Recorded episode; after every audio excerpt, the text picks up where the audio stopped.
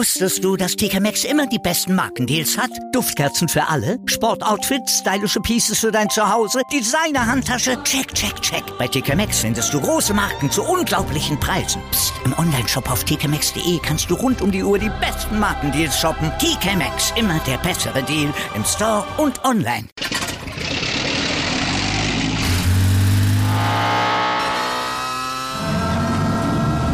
Von 0 auf 100.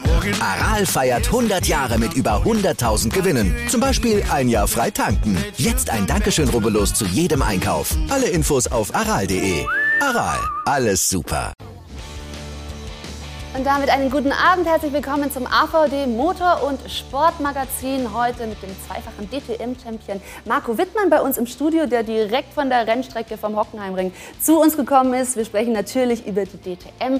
Und zugeschaltet ist uns der ehemalige Formel-1-Fahrer und heutige TV-Experte und Kommentator Marc Surer. Guten Abend. Die äh, Verbindung bauen wir gleich noch auf. Ich erzähle schon mal, welche Themen wir heute besprechen werden. Es geht ans Eingemachte. Im spannenden WM-Kampf der Formel 1 geht es nicht nur auf der Strecke hoch her, auch die Teamchefs von Mercedes und Red Bull liefern sich Duelle und Sticheleien. Dazu Hochspannung in der DTM. Das vorletzte Rennwochenende am Hockenheimring hat die Dramatik noch mal zugespitzt. Besprechen wir natürlich mit unserem Gast Marco Wittmann. Und die IndyCar Series hat ihren Meister bereits gekürt. Ein Europäer triumphierte in Amerika. Das also unsere großen Themen. Und zum Thema Triumphieren und Jubeln, da war an diesem Wochenende, Marco, leider für Sie nicht viel zu holen. Überwiegt die Enttäuschung oder der Ärger? Wie geht es Ihnen gerade? Ja, ich würde sagen Frustration irgendwo. Ja. Ähm, war ein schwieriges Wochenende für uns. Ähm, generell keine Punkte aus Hockenheim mitgenommen. Und das zum ersten Mal in dieser Saison. Richtig, also wir waren bisher wirklich stark unterwegs, jedes Rennen gepunktet, jedes Rennen angekommen und das war wirklich so ein Wochenende zum Abhaken. Marc Sucher ist uns jetzt zugeschaltet. Die Verbindung steht. Guten Abend. Äh, Sie waren auch äh, Rennleiter mal für BMW in der DTM. Das heißt, Sie können natürlich nachvollziehen, wie groß der Ärger bei Marco ist, in so aussichtsreicher Position mit um den Titel zu fahren und dann kurz vor Ende so ein enttäuschendes Rennwochenende hinzulegen, oder? Ja, Hockenheim war sicherlich nicht typisch dafür, weil ich habe, ich verfolge Marco ja schon lange und gratuliere zu seinen Erfolgen in der DTM. Und äh, ich habe ihn äh, auch äh, schon mal in der Formel 1 gesehen. Er hat nämlich mal Formel 1 getestet. Er war da, hat dann Toro Rosso gefahren und sehr vielversprechend. Allerdings ist es dann leider in der Formel 1 nicht weitergegangen, aber er hätte das Zeug dazu. Warum ist es denn in der Formel 1 nicht weitergegangen? 2015 war der Test, oder? Genau, richtig. Das war damals der Test mit Toro Rosso, war für mich äh, eine Riesenerfahrung, auch ein gewisser Traum, der natürlich in Erfüllung gegangen ist, zumindest einmal in so einem Formel 1-Auto zu sitzen. Ähm, letztlich hat es vielleicht auch an den Connections dann ein bisschen gescheitert. Ähm, ich meine, der, der Weg in die Formel 1, ähm, der muss natürlich wirklich geplant sein und, und die Kon Kontakte müssen da sein. Ähm, am Ende bin ich der DTM dann treu geblieben ähm, und ich glaube, ich habe da auch relativ gut Fuß gefasst. Der DTM treu geblieben, BMW treu geblieben, zwei äh, Titel geholt. Und es sollte eigentlich in dieser Saison noch einer rausspringen. Also Sie sind so lange aussichtsreich mitgefahren. Wie sehen Sie jetzt Ihre Chancen nach dem Wochenende? Gut, um ehrlich zu sein, rechnerisch ist es noch möglich, ähm, aber ich glaube, am Ende bin ich da tatsächlich mehr Realist. Ähm, der Abstand ist extrem groß. Wir haben jetzt noch äh, das Saisonfinale am Nordesring ähm, am kommenden Wochenende dann. Ähm, und ich glaube, dass es für uns extrem schwierig wird. Ja. Ähm, ich glaube, letztlich ist jetzt für mich eher die Devise, zum Nordesring, meinem Heimrennen zu gehen ja. und einfach da gut abschneiden. Wir schauen uns natürlich ausführlich das Rennwochenende am Hockenheimring noch gemeinsam an. Wir haben äh, schöne Beiträge, nehmen uns da später Zeit. Mit Marc wollen wir aber auch die Formel 1 besprechen. Aber zuvor, Marc weiß es gerade um das Saisonfinale am Norrisring ging. 1977, das ist jetzt schon ein Weilchen her, da waren Sie im äh, BMW Junior Team. Das war damals verschrien als das wilde Team. Was war da eigentlich los am Norrisring? Also Crash-Potenzial immer hoch, oder wie? Damals ging es äh, BMW gegen Ford und äh, ich äh, fühlte mich behindert durch einen Ford-Fahrer, durch Armin Hane und habe dann halt den Hans Heyer ein bisschen, äh, ja, wie soll ich sagen, von der Linie gedrückt, würde ich mal vorsichtig aus. Also auf jeden Fall der Norrisring, also da kann ich jetzt den Marco beruhigen. Der Norrisring ist eine Strecke, wo alles drunter und drüber gehen kann. Es ist, sind ja nur vier Kurven, ja, und in vier Kurven, da kann jeder schnell fahren. Aber wenn das Auto muss natürlich mitmachen, ja, man muss einen guten Richtungswechsel haben, aber er kennt ja die Strecke und äh, man muss gute Bremsen haben. Und wenn äh, am Norrisring, da gibt, das ist, hat so viel Crash-Potenzial. Wer weiß, vielleicht seine Favoriten crashen und dann plötzlich steht er dann doch als Sieger da. Ist das die Hoffnung, die Sie noch haben? Gut, er, er, hat vollkommen recht. Am Nordesring kann im Prinzip alles passieren. Es, es, geht so eng zu, die Leitplanken sind ja wirklich links, rechts sofort da. Also das heißt, du hast keine Auslaufzonen. Und, und deswegen ist da immer Crash-Potenzial auf jeden Fall vorhanden. Gerade die erste Kurve, die Haarnadelkurve, auch nach dem Start. Ähm, ja, vielleicht bin ich der Glückliche und komme da irgendwie durch. Ja, das wär's doch. Und Crash-Potenzial, spannende ähm, Saisonfinals zeichnen sich momentan ja auch in anderen Serien ab. Wir wollen auch über die Formel 1 sprechen. Denn dort, ja, zwischen den beiden Titelfavoriten Hamilton und Verstappen auch hohes Crash-Potenzial in dieser Saison. Es sind noch sieben Rennen, Marc. Der Vorsprung von Mercedes ist hauchdünn. Wer ist denn aus Ihrer Sicht der Titelfavorit? Ähm, man kann es jetzt nicht mehr sagen. Also vor Silverstone sah es so aus, als ob der Red Bull das schnellere Auto ist. Aber jetzt hat Mercedes in äh, Silverstone definitiv aufgeholt und sie sind jetzt auf dem gleichen Niveau. Also ich glaube, dass wenn es, dann geht es nur um, um Hundertstel oder Zehntel Sekunden. Deswegen kann man nicht sagen, wer wirklich einen Vorteil hat. Und äh, das Crash-Potenzial ist da, weil Lewis Hamilton, der am Anfang immer nachgegeben hat, hat jetzt eingesehen, wenn ich nachgebe, verliere ich. Also hält er auch drauf. Und das heißt, wann immer die zwei jetzt zusammenkommen, ist Crash, ein Crash vorprogrammiert. Das ist natürlich auch das Reizvolle dann an der Formel 1, die Sie sicherlich auch gerne verfolgen. Wie sehen Sie die beiden Favoriten auch auf Augenhöhe mit einem großen Crash-Potenzial? Auf jeden Fall. Also ich muss sagen, es ist richtig spannend dieses Jahr. Ähm, und ja, es sind im Prinzip jetzt schon zwei Unfälle passiert zwischen den beiden.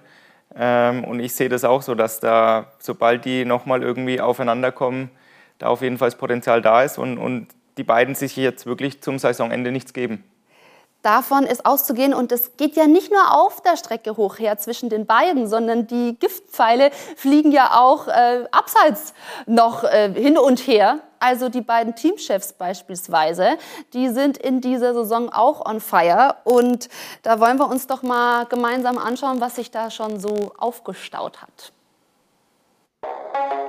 Er ist so eng wie lange nicht mehr, der Kampf um die Formel 1 Weltmeisterschaft. Max Verstappen gegen Lewis Hamilton. Die Emotionen kochen hoch, auch bei den Teamchefs. Toto Wolf für Mercedes und Christian Horner für Red Bull. Der Brite spottete über den Österreicher in dieser Woche. Ich sitze an vorderster Front am Kommandostand neben den Ingenieuren. Toto sitzt in der Garage neben einem Pressemann. Wir haben also unterschiedliche Rollen. Rums die ganz spezielle Männerfreundschaft der beiden Alpha-Tiere liegt auf Eis, weil es jetzt ans Eingemachte und um den nackten Erfolg geht. Aus kleinen verbalen Nadelstichen sind inzwischen teils bösartige Attacken geworden. Der Kampf um jedes Detail, um jeden Vorteil spielt auch neben der Rennstrecke eine entscheidende Rolle. Vorteil Horner, der gerne Giftpfeile in Richtung Wolf sendet. Toto und Mercedes sind das erste Mal in einer Situation, wo sie gefordert sind, als er ins Team kam, waren die Fahrerverträge schon gemacht. Der Motor befand sich in der Endphase seiner Entwicklung. Der Wettbewerb zwischen uns ist hart und je mehr Toto aufgezogen wird, desto lustiger wird es. Horner läuft ähnlich wie sein Pilot Verstappen in dieser Saison zur Hochform auf, aber auch Wolf lässt sich hin und wieder auf ein verbales Tete-a-Tete ein und schoss im Juni gegen den Red Bull-Boss er ist einfach ein Schwätzer, der sich selbst gerne in der Kamera sieht. Ich glaube, man sollte lieber bescheiden sein und nicht solche Sprüche ablassen. Und legte nach dem Crash der beiden WM-Kontrahenten in Monza auch gegen Verstappen munter nach. Taktische Fouls sind halt so ein Thema. Wenn du weißt, dass der andere vor dir liegt und das Rennen gewinnt, schmeißt du die Tür zu oder versuchst du es mit der Brechstange. Der Niederländer wurde danach tatsächlich von der Rennleitung bestraft. Psychospielchen können die WM entscheiden. Das war in der Formel 1 schon immer das Salz in der Suppe. Senna gegen Prost, Schumacher gegen Häkkinen. Horner findet Gefallen daran, weil er weiß, dass sein Schützling profitieren kann. Max lässt sich von nichts ablenken. Psychospielchen lassen ihn kalt. Nur zwei Punkte trennen den WM-führenden Hamilton von Verstappen. Die Emotionen kochen hoch, aber das macht sie auch seit jeher aus. Die Formel 1. Ja, und irgendwie scheint es dann doch auch so, als hätten Sie ein wenig Spaß daran. Marc, wie bewerten Sie diese Sticheleien? Ja, es sind ja nicht nur Sticheleien, es ging ja auch ins Eingefleischte. Zum Beispiel der flexible Heckflügel. Red Bull musste den neuen Heckflügel bauen, weil Mercedes sich beschwert hat, dass der Heckflügel flexibel ist. Dann hat Red Bull immer die besten Boxenstopps gemacht. Da wurde auch äh, interveniert und die FIA hat dann die, die Regeln für die Boxenstopp geändert. Jetzt kann man nicht mehr unter zwei Sekunden Reifen wechseln all diese Dinge, also da, da sind schon handfeste Sachen dabei. Also man versucht schon den anderen auszutricksen, indem man einfach sich äh, sagt, der hat da einen Vorteil, jetzt müssen wir versuchen, das zu verhindern, dass er den nutzen kann. Also würden Sie wirklich sagen, dass das auch einen Anteil am Titelkampf hat? Also alles, was rundherum dann da noch passiert, ich habe Verbindungsprobleme, ich Verbindungsprobleme. Ich stelle einmal kurz die Frage weiter an Marco. Können Sie sich vorstellen, dass das dann wirklich einfach auch einen entscheidenden Faktor bringt? Mit Sicherheit, man, man merkt jetzt wirklich, es geht ins Eingemachte, die Psychospielchen fangen an, aber man merkt auch, dass sowohl der Louis als auch der Max da relativ gut aufgestellt sind, auch mental. Also ich kenne es aus eigener Situation als Fahrer, du versuchst natürlich mental den anderen zu irritieren, zu schwächen. Aber die sind beide extrem stark auf dem Gebiet und deswegen ist es gerade so spannend. Und was ich auch persönlich auch noch spannend finde, ist natürlich, dass auch jetzt andere Teams auch noch so ein bisschen mit dazwischen funken. Ja? Man hat jetzt den McLaren, mhm. ähm, auch der Ferrari, der so ein bisschen äh, das Salz in der Suppe ist für die beiden und äh, du nicht mehr unbedingt siehst, dass die beiden da vorne easy, easy wegfahren. Das würde mich jetzt auch einmal noch kurz interessieren, wenn Sie sagen, Sie kennen das selbst, dass man dann, wenn es spannend wird, einfach auch das mental einmal wegstecken muss, aber auch die Performance so bringt, den anderen ein bisschen zu beeinflussen, vielleicht sogar zu manipulieren. Wie sieht das aus? Also muss man da besonders selbstbewusst auftreten oder wie gehen dann so Psychospielchen? Also auf jeden Fall selbstbewusst. Ähm, jeder geht natürlich damit anders um. Ja? Der eine ist mental stark, der andere hat vielleicht da auch eine Schwäche. Ja? Und dann geht es natürlich los mit diesem Psychospielchen, irritieren ob es ähm, über Interviews geht, ob es auf Social Media, Instagram, mhm. ähm, es geht ja auch mittlerweile so weit schon, ja. Ähm, oder dann natürlich auf der Rennstrecke, wo du vielleicht den einen ähm, ja, zwingst in, in einen Fehler oder halt ihm auch keinen Platz lässt zum Überleben, wenn es natürlich zum Überholmanöver kommt. Ja. Marc, Sie haben gesagt, also das sind nicht nur Sticheleien, das ist schon ähm, schwerwiegender, was da eben auch abseits der Rennstrecke oder rundherum gerade dann auch noch beeinflusst wird. Wie ähm, sehen Sie, gehen die Fahrer damit um? Sind die mental stark genug, beziehungsweise stachelt sie das tatsächlich vielleicht auch noch ein bisschen an, wie im Beitrag auch gesagt wurde bei Max Verstappen? Ja, der Max Verstappen ist natürlich einer, der sieht jetzt seine erste Chance, Weltmeister zu werden und die muss er nutzen, weil seit Jahren sagen wir, das ist der nächste Weltmeister. Jetzt hat er die Chance, jetzt hat er das Auto dazu und jetzt muss er es auch nutzen. Und er hat zweimal richtig Pech gehabt mit Kollisionen in Silverstone, wo er mit äh, Lewis Hamilton kollidiert ist und äh, jetzt in Ungarn, wo er abgeschossen wurde, wo er überhaupt nichts dafür konnte. Also er hat einen Rückstand war. Und, und äh, das heißt, psychologisch sagt er, eigentlich würde ich jetzt die WM schon weit anführen, wenn das nicht passiert wäre. Das ist für ihn psychologisch ganz, ganz wichtig, dass er jetzt cool bleibt ich müsste die, diese Weltmeisterschaft gewinnen. Das hilft ihm sicherlich psychologisch, dass er jetzt sagt, okay, was kann mir schon passieren? Ich hatte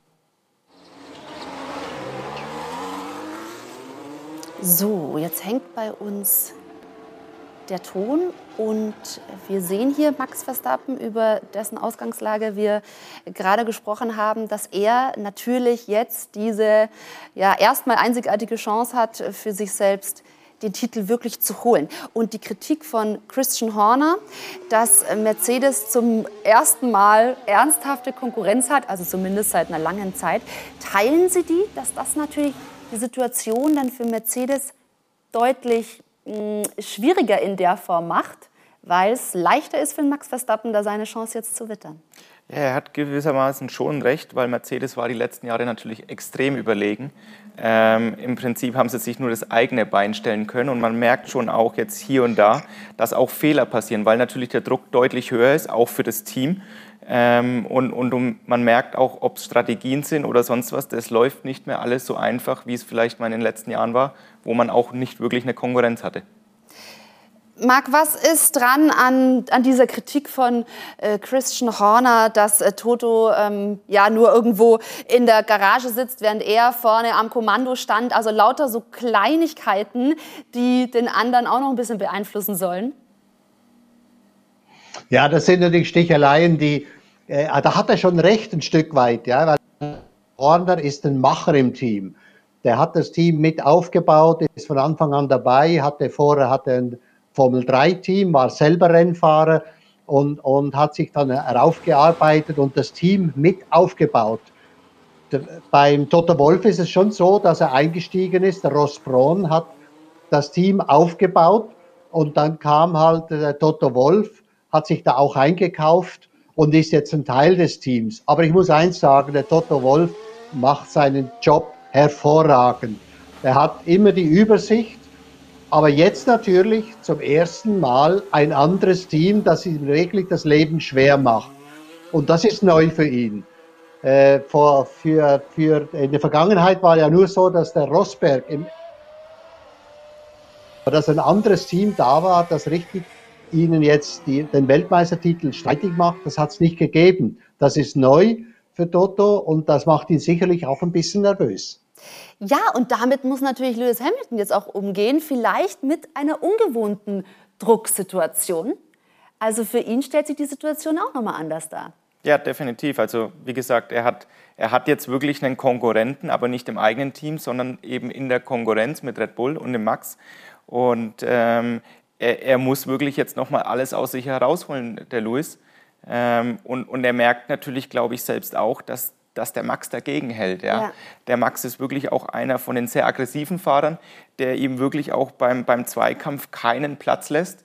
Ähm, man hat es auch ein paar Mal gesehen, Lewis hat zurückgesteckt und dann das ein oder andere Mal eben nicht. Und dann hat es gekracht. Mhm. Da hat Marc eben gesagt, Lewis hat jetzt auch gemerkt, er kann nicht mehr so viel zurückstecken, denn jetzt muss er dagegen halten. Und wenn man auch äh, Sochi sieht, also klar, da hat Lewis Hamilton den hundertsten Sieg eingefahren, aber Max Verstappen holt vom letzten Platz so weit auf, dass er am Ende auf ähm, Rang 2 landet. Ich gucke mal, unser Bild ist im Moment eingefroren, deswegen, ähm, Marco, also das ist ja fast dann die bedeutendere Leistung gewesen, oder?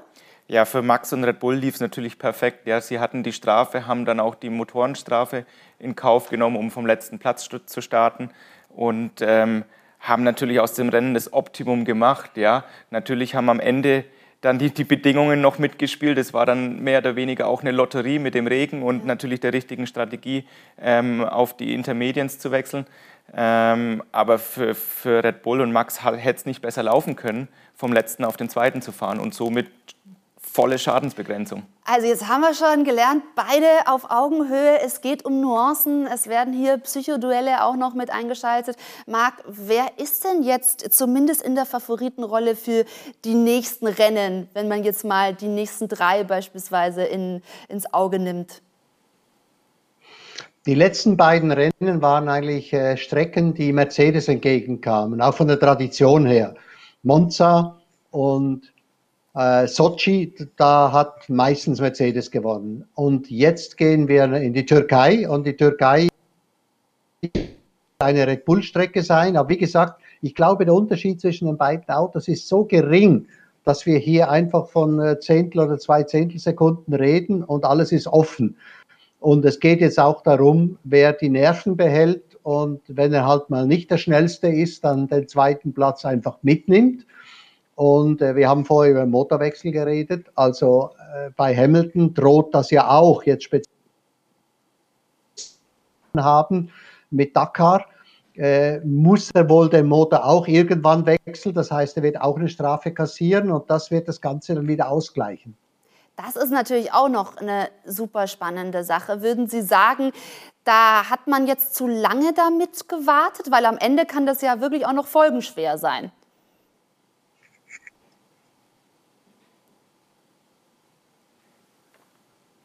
Gut, an der Stelle haben wir heute, wir entschuldigen das, äh, ein bisschen Probleme mit unserer Verbindung. Also Internet kann auch noch ein bisschen zulegen, aber natürlich klar, dann die Frage äh, einmal an Sie, Marco. Also ähm, Motorenwechsel steht jetzt noch an. Das heißt, die Situation für Lewis Hamilton wird nicht leichter.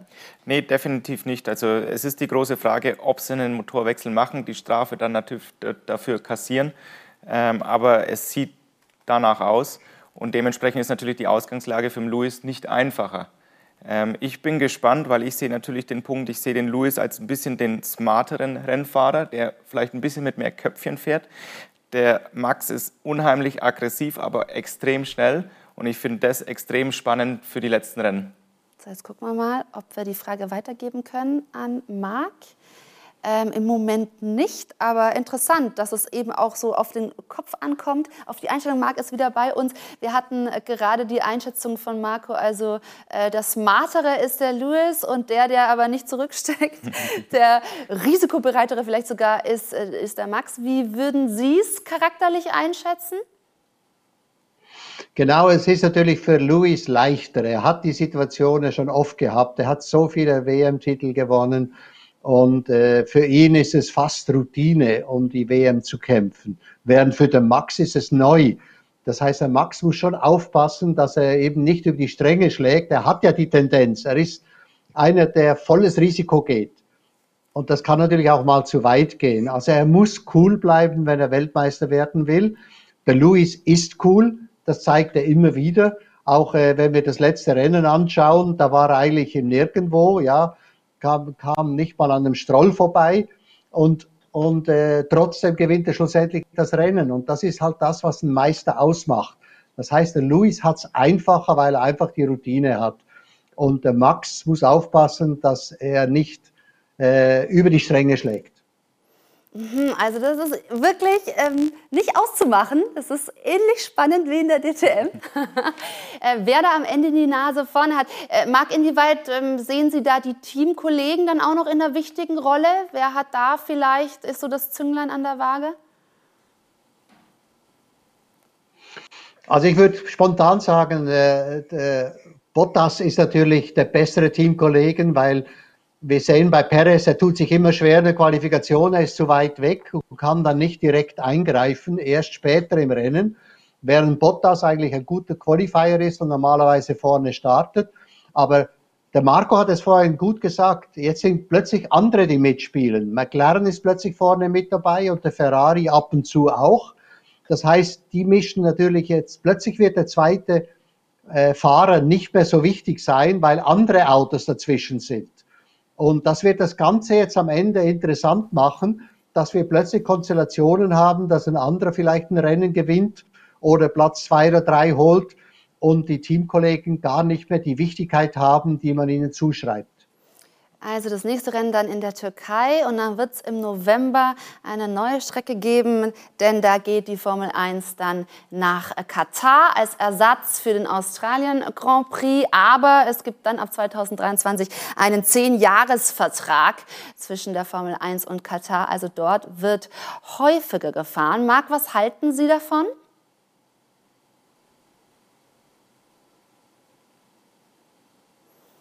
Das warten wir einmal kurz ab, bis sich die Verbindung äh, wieder ich aufbaut. Find, ich finde, mhm. ja, hört ihr mich? Ja, wunderbar. Jetzt. Okay, also Katar ist sicherlich äh, ein, eine Strecke, die ja schon lange existiert. Die, die MotoGP fährt ja da schon lange. Und äh, natürlich macht es Sinn, dass die Formel 1 dahin geht. Äh, auf der anderen Seite muss ich sagen, ich mir tut es immer ein bisschen weh, wenn wieder ein Rennen mehr im Ausland stattfindet und die Formel 1 äh, nicht in Deutschland fährt.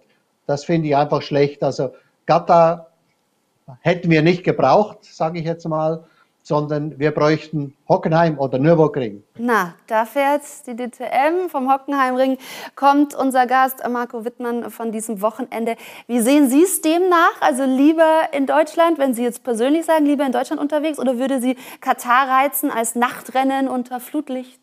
Also tatsächlich in der DTM wäre es sicherlich cool, auch sowas mal dabei zu haben, aber ich bin da voll äh, bei der Meinung, dass, glaube ich, vor allem für die deutschen Fans es total schön wäre, dass wir wieder deutsche Formel-1-Rennen haben, sprich Hockenheim oder Nürburgring. Ähm, denn wir haben deutsche Fahrer auch im Fahrerfeld mit Sebastian Vettel, Mick Schumacher und ähm, ich finde auch, da gehört ein deutscher Grand Prix ganz sicher mit dazu.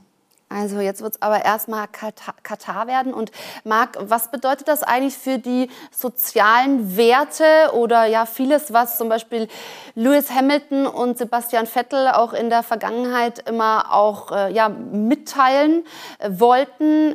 Inwieweit ist das ein Konflikt? Ja, also die Vergangenheit hat gezeigt, dass zwar viel geredet wird, aber schlussendlich fahren sie ja überall. Also das spielt im Endeffekt keine Rolle. Wenn Sie im Auto sitzen, sind Sie Rennfahrer fertig und alles andere, was Sie sonst erzählen, spielt keine Rolle mehr. Ja, allerdings, also es geht ja schon also viel darum, dass gerade, ich habe jetzt die beiden Fahrer rausgenommen, Hamilton und Vettel, die ja schon auch den Rennzirkus dafür nutzen, um eben auf andere Themen auch, auch aufmerksam zu machen. Steht das dann nicht eben so ein bisschen im Konflikt zu dem, wo man dann fährt, weil dort genau andere Werte, anderes Politikum herrscht? Schwer zu sagen. Ich meine, die beiden machen extrem viel auch noch neben dem Motorsport. Ähm, eben viele, viele Punkte, die sie aufbringen.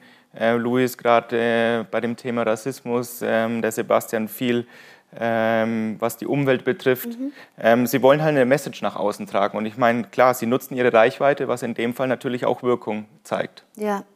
Und wenn wir einmal bei der Strecke bleiben, Marc, vielleicht kannst du uns dazu ein bisschen was sagen. Also genau, Nachtrennen haben wir schon angesprochen. Was ist das für eine Strecke? Für wen könnte die günstig sein, gerade im Titelkampf? Es kommt jetzt darauf an, welche Reifen äh, Pirelli wählt. Was ich festgestellt habe, immer wenn Pirelli weichere Reifen wählt, dann hilft das eher Red Bull. Wenn sie hartere Reifen wählen, dann eher Mercedes. Mercedes kommt mit harten Reifen besser zurecht als Red Bull. Also wir müssen abwarten Mhm. Wir müssen die Reifenwahl abwarten. Die wird entscheidend sein. Das haben wir auf alle Fälle schon mal gelernt. Jetzt ist Marc wieder bei uns.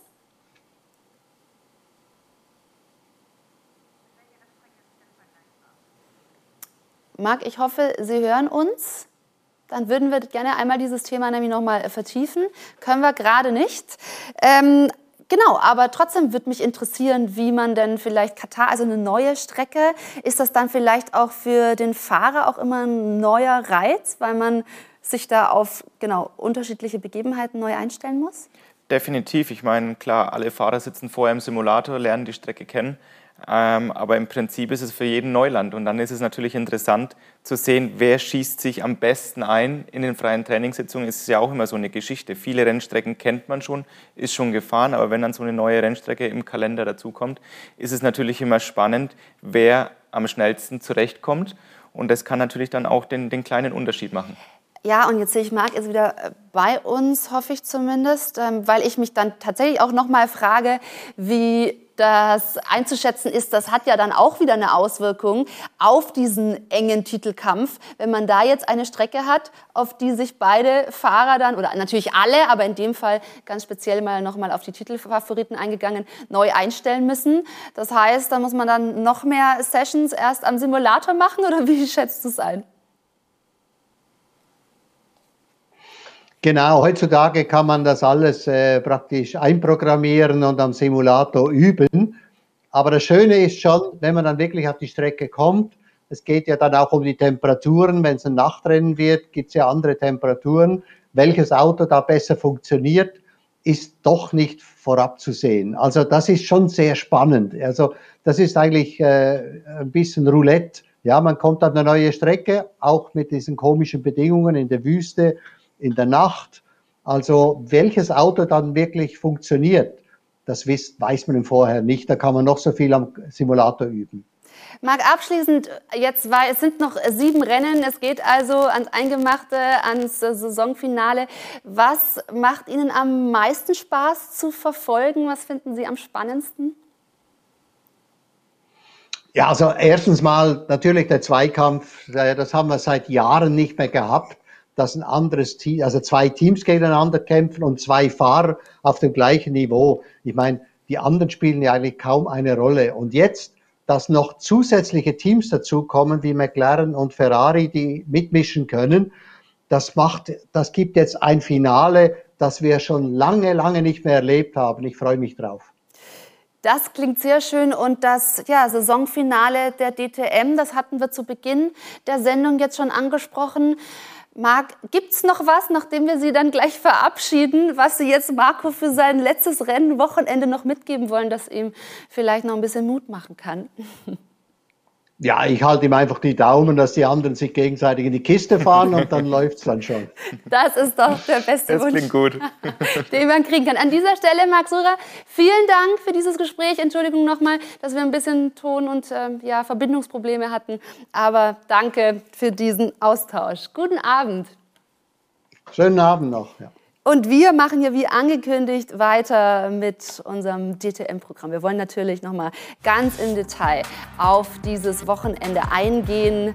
Zwei Rennen wurden wieder gefahren am Hockenheimring. Das vorletzte Rennwochenende dieser spannenden Saison. Marco Wittmann, unser heutiger Gast, auf seine Karriere, auf seine Saison, auf seine Ziele wollen wir natürlich eingehen. Das Ganze nach einer kurzen Pause. Dann sind wir zurück im AVD Motor- und Sportmagazin und haben auch noch die IndyCar-Series für Sie. Also bleiben Sie bei uns. Wir sind zurück beim AVD Motor- und Sportmagazin mit dem zweifachen DTM-Champion Marco Wittmann, der heute direkt vom Hockenheimring zu uns in die Sendung gekommen ist. Aber, und das haben Sie schon zu Beginn der Sendung berichtet, mit einer Enttäuschung hier ankam, denn das Wochenende lief gar nicht so, wie Sie gedacht haben. Richtig, ähm, sehr frustrierend, ähm, ganz, ganz schwaches, enttäuschendes Wochenende ähm, haben uns einfach unheimlich schwer getan, keine Performance im Auto gehabt und, und letztlich mit null Punkten zu euch gereist. Das tut uns leid, wir hätten das natürlich, hätten Sie gerne anders empfangen. Aber jetzt muss man das erstmal rausschütteln aus den Klamotten, denn das Bittere ist, Sie lagen so in aussichtsreicher Position, also auf Rang 2 noch vor dem Wochenende unter den ganz klaren Titelanwärtern. Und dann gucken wir uns jetzt mal den Samstag an, denn der sorgte schon für die erste große Ernüchterung. Rennen 13 einer ungeheuer spannenden Saison mit Kelvin van der Linde auf der Pole. Lukas Auer aber zuletzt ja siegreich in Assen außen direkt mit der ersten Attacke. Wie immer in Hockenheim beim 98. Rennen der DTM-Geschichte hier im Badischen eine packende Startphase. Überall im Feld Positionskämpfe. Vorne der Schwarze, das ist Van der Linde. Und dann drängelt Daniel Hunkadea, der da Dritter war. Liam Lawson, Maximilian Götz mit der 4. Und außen kommt Ayun Maini, der 23-Jährige aus Bangalore in Indien. Da raucht's bei Liam Lawson und Achtung, jetzt innen. Ayun Maini schießt Lukas Auer ab. Und dann auch Marco Wittmann berührt, einer der Meisterschaftskandidaten. Folge Defekt bei Ayun Maini und direkt gleich mal nach dem Start das erste Safety Car. Das konnte nicht gut gehen. Dieses zu optimistische Überholmanöver des Inders. Total enttäuscht, Lukas Auer. Da wäre viel mehr drin gewesen, natürlich von Startplatz 2. Neustart. Wieder Kelvin van der Linde. Der schwarze Audi mit der Startnummer 3. Die beiden Van der Linde-Brüder mit Besuch von den Eltern zum ersten Mal seit 2019. Und einige Gewinner dieses Restarts. Zum Beispiel Esteban Muth im T3 Motorsport Lamborghini mit der Startnummer 10. Aber erstmal die drei Meisterschaftskandidaten vorne. Nämlich Van der Linde, Götz und Lawson. Und dann immer wieder solche Szenen. Nico Müller gegen Timo Glock in der Sachskurve. Auch das konnte nicht gut gehen. Gebrauchter Tag erneut für den Schweizer. Und dann diese Positionskämpfe. Esteban Muth, innen vorbei an Vars Abril. Eines von vielen Überholmanövern des zweiten 19-Jährigen neben Liam Lawson im Feld. Nico Müller gegen Marco Wittmann. Marco Wittmanns BMW von Walkenhorst Motorsport komplett beschädigt und demoliert. In der Spitzkehre natürlich immer wieder diese Attacken beim Anbremsen. Vorne Sheldon van der Linde, ebenfalls mit einem schwierigen Tag.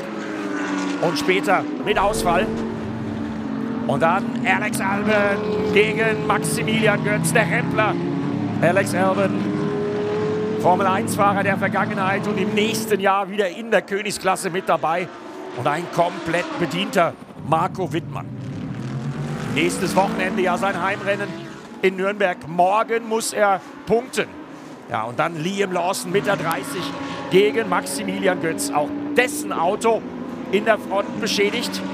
Lawson im Ferrari setzt sich durch. Der Meisterschaftsführende vor diesem Rennen. Der Meisterschaftsführende zu diesem Zeitpunkt. Aber dann Mike Rockenfeller.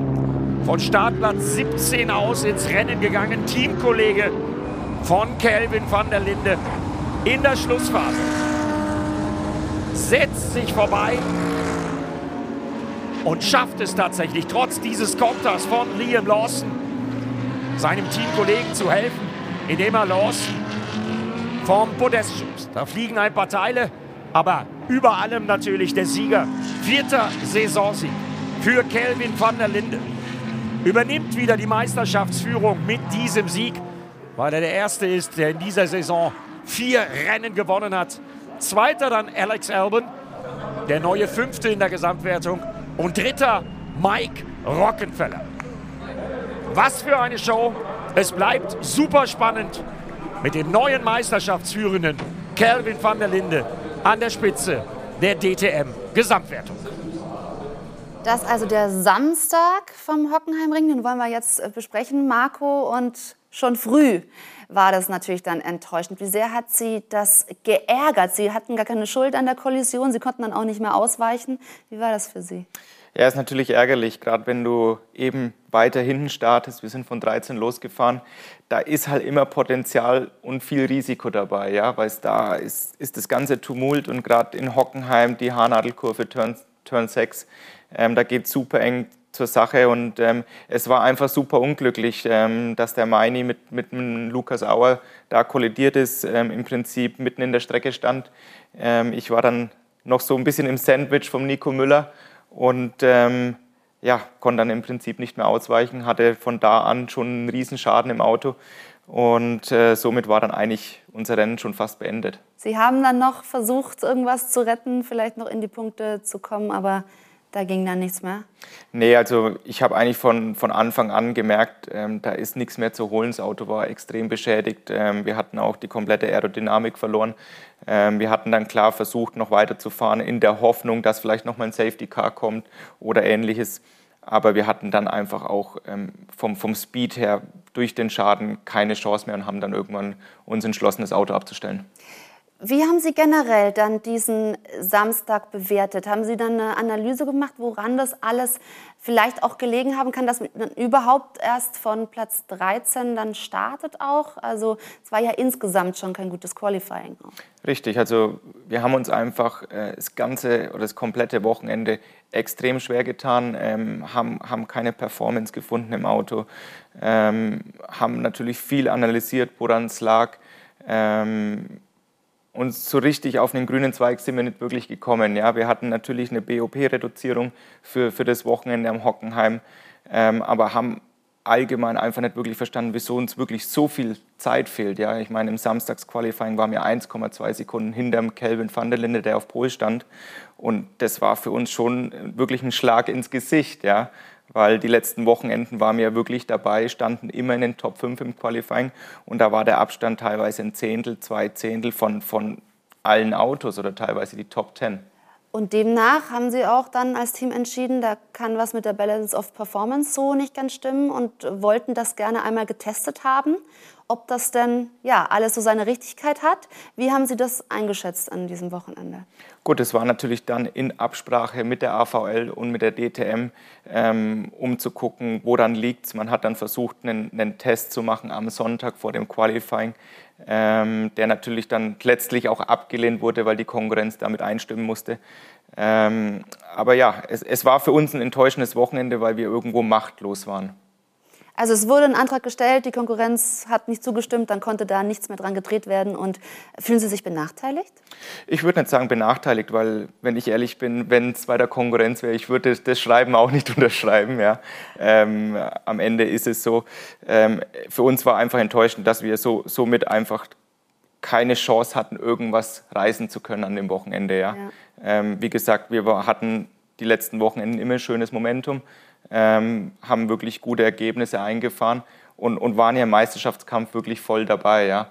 Und ähm, jetzt am Wochenende haben wir eben richtig federn lassen müssen. Das ist sehr ähm, enttäuschend, das ist nachvollziehbar, denn es waren äh, vor dem Samstag nur zehn Punkte auf Liam Lawson, auf den Meisterschaftsfinden zu dem Zeitpunkt. Äh, aber nach dem Samstag war ja auch noch alles drin. Es war eine sehr interessante Ausgangslage dann, weil sie dann punktgleich mit Maximilian Götz waren und vorne Van der Linde und äh, Lawson punktgleich. Also sehr interessant. Ähm, dann wollen wir uns doch am besten auch gleich noch den Sonntag anschauen. Vielleicht aber einen Satz von Ihnen zu diesem spannenden Finish, was dann auch ein Mike Rockenfeller da noch abgerissen hat hat und noch aufs Podium gefahren ist? Ja, war wirklich richtig stark von Mike. Ähm, er hat natürlich den Vorteil gehabt, er hat sich entschlossen, spät zu stoppen, hat natürlich dann zum Ende mit Abstand die frischesten Reifen gehabt und hat natürlich auch attackieren können. Ja? Und der hat seinen Weg da richtig gut durchgemacht, der Mike. Ähm, nicht nur am Liam, sondern ja auch schon die Kollegen ähm, davor richtig gut überholt. Und, ähm, aber da, da, da, siehst du halt die Routine und die Erfahrung von Mike. Ja? Er hat wirklich den Liam im Prinzip ausgetrickst, erst in der Haarnadel und dann aber auch in der Mercedes Arena in, in, in der Kurve 8, wo er ihn im Prinzip ausgetrickst hat und dann beim Ausbeschleunigen äh, überholt hat. Also das ist halt mhm. typisch Mike, die Routine und das hat er wirklich gut gemacht. Und damit hatte Kevin van der Linde dann einfach auch eine gute Unterstützung. In dem Fall war es für den Kelvin natürlich perfekt, weil der Mike dem Liam im Prinzip Punkte weggenommen hat. Mit welcher Marschroute sind Sie denn dann eigentlich in den Sonntag gegangen mit dieser Ausgangslage? Was haben Sie sich so zurechtgelegt? Gut, du versuchst natürlich irgendwo dann den Schalter umzulegen, ähm, gerade vor allem, weil eben du am Samstag und Sonntag ein Rennen hast. Das heißt, du musst Samstag dann irgendwie schnell ab, abhaken, abschalten und, und dich wieder neu motivieren. Ähm, und, und man sagt sich natürlich dann auch, okay, komm, wir, wir geben alles, wir versuchen unser Bestes zu geben und, und vielleicht ist dann was drin, ja. Und ähm, man hat es ja auch gerade in dem Vorspann gesehen, es, es geht ja wirklich hart zur Sache. Es sind viele Duelle, viele Zweikämpfe, Safety-Car-Phasen. Das heißt, es kann jederzeit was passieren und, und darauf hoffst du dann natürlich, wenn du vielleicht nicht diese ultimative Performance hast, dass vielleicht ein bisschen mehr Action ist, dass ein bisschen mehr passiert ja. und dass man vielleicht davon profitieren kann. Und dann schauen wir uns jetzt gemeinsam an, wie das Sonntagsrennen am Hockenheimring gelaufen ist. Das drittletzte Rennen der Saison 2021 mit Kelvin van der Linde erneut auf der Pole. Im Zweikampf gegen Lukas Auer, der wie gestern auf Startplatz 2 ins Rennen ging. Leichte Tropfen auf der Kamera in Kurve 1, aber alle gut durchgekommen. Dann der Angriff von Auer, die 22 innen gegen Kelvin van der Linde im Audi der ja für den Sieg gestern 25 Kilo Platzierungsgewicht bekommen hatte. Der Audi-Fahrer vom Team Up Sportsline. Auch der Angriff außen von Liam Lawson. Es ging Tür an Tür, Spiegel an Spiegel, Rad an Rad, richtig rund in der Anfangsphase. Das Beschleunigungsduell der Ferrari von Liam Lawson mit der Startnummer 30 besser als der Audi von Van der Linde. Aber innen der Konter vor der Mercedes-Tribüne Van der Linde also wieder Zweiter. Und überall Positionskämpfe. Und dann der Kampf des Rennens. Vor dem Rennen Meisterschaftsführender Kelvin van der Linde gegen Liam Lawson. Achtung, jetzt die Berührung. Für mich normales Racing. Die Rennleitung sah das anders. Dafür gab es eine Strafe für Kelvin van der Linde und zwar fünf Sekunden, die er beim Boxenstopp hätte absitzen müssen. Maximilian Götz im Bild er ja einer von vier Meisterschaftskandidaten. Mit dem nächsten Überholmanöver läuft er auf auf Kelvin van der Linde. Und dann der Boxenstopp. So, das also Kommando. it's in turn one now. wann er beschleunigen soll, dass Lawson vorbeigeht, dass Götz vorbeigeht. War klar, kalte Reifen bei Kelvin van der Linde. Veränderungen also im Klassement. Und dann die zweite Schreckensnachricht für Kelvin van der Linde. Obendrauf nochmal 5 Sekunden Strafe, weil er eben die 5 Sekunden nicht beim Boxenstopp abgesessen hat. Lawson die 30, Götz die 4. Und Kelvin van der Linde mit der Startnummer 3 direkt dahinter. Es ging munter zu, auch Daniel Hunkadeja zeigte sich hier, geht in der Sachskurve innen an Kelvin van der Linde vorbei, der da aber auch ein bisschen Platz machte, weil es war ja klar, es gibt noch ein bisschen an Sekunden was obendrauf. Philipp Ellis, der nächste Mercedes, der vorbeiging an Kelvin van der Linde. Erstaunlich, was die 25 Kilo Platzierungsgewicht, die es für den jeweiligen Sieger immer ins Auto gibt, so ausmachen. Gestern der Dominator, heute ein leichtes Opfer für seine Gegner. Ihm war das alles egal. Überlegener Sieger, zweiter Saisonsieg mit über sechs Sekunden Vorsprung. Gratulation ans Team Windward und an Lukas Auer. Thank you, guys. Thank you.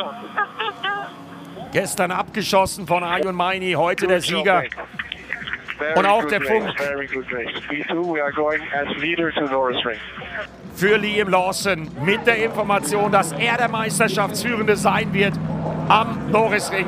Aber es sind immer noch drei Mann, die den Titel holen können. Das wird ein Finale Furioso nächste Woche in Nürnberg. Finale Furioso, davon kann man ausgehen.